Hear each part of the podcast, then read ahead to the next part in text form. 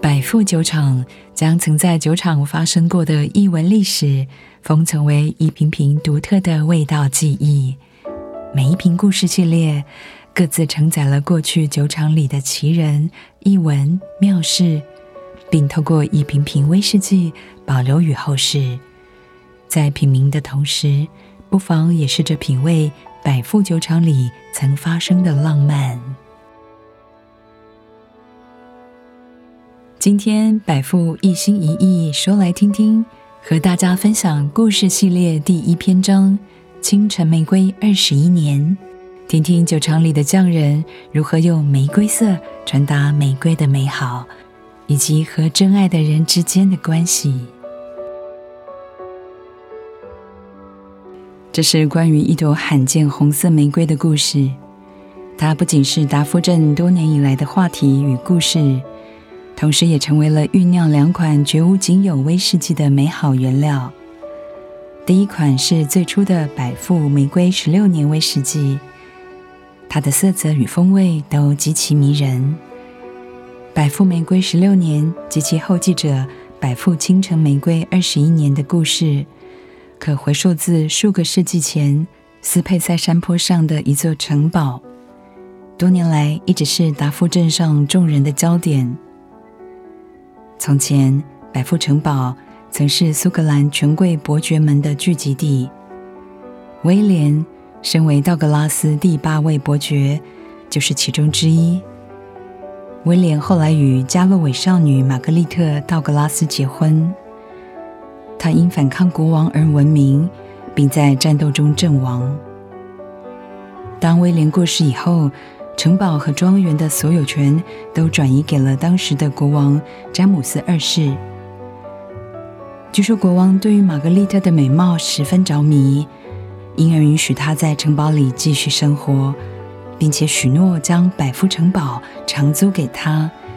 每年只收取一朵玫瑰作为租金。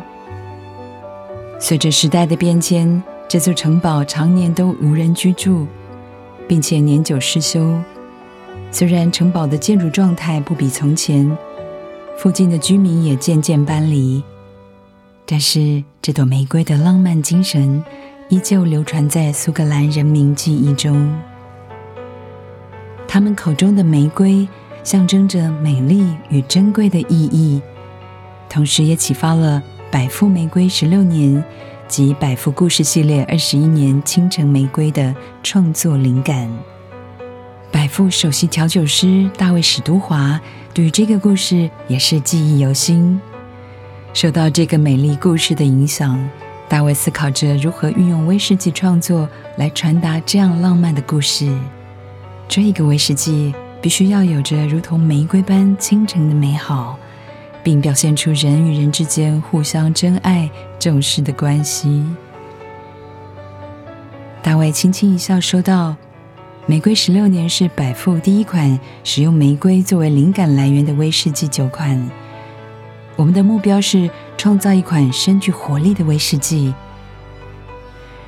他最先以波特桶做实验，因为他认为可以创造出他心目中的色泽。如今，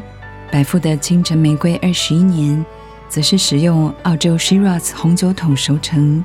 为这款威士忌。打造出了浪漫的玫瑰色彩与足以倾城的圆润厚实风味。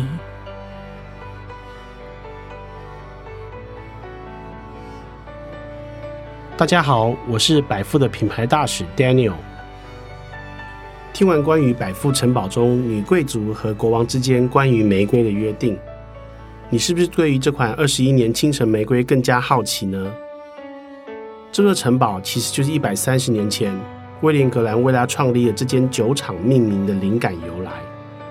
更有趣的是，一百三十年前，威廉格兰买下一间三层楼的大宅来当做百富酒厂的主要厂房的时候呢，这间大房子的部分建材，竟然就是三百年前拥有百富城堡的贵族将这个城堡的巨石移来建造而成的。百富酒厂和城堡多重渊源，给了首席调酒师与匠人们很多的灵感。两千零八年推出了以波特桶过桶的百富十六年玫瑰，这款威士忌一个批次只有三百多瓶，当年只在酒厂的游客中心中独卖，现在是全球百富粉丝到处去寻找的梦幻一品。今年百富再次诉说这个古堡与玫瑰的浪漫故事，推出的这款故事系列二十一年清晨玫瑰，这款威士忌装瓶数十分的稀少，而且只有两年期间限定。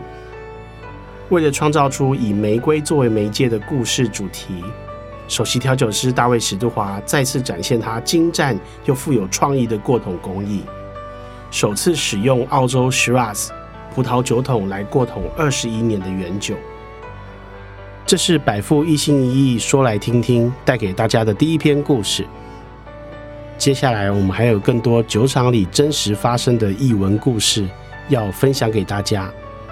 和我们一起听匠人们如何受到启发，将百富酒厂的故事封存在酒液之中。我们下次见。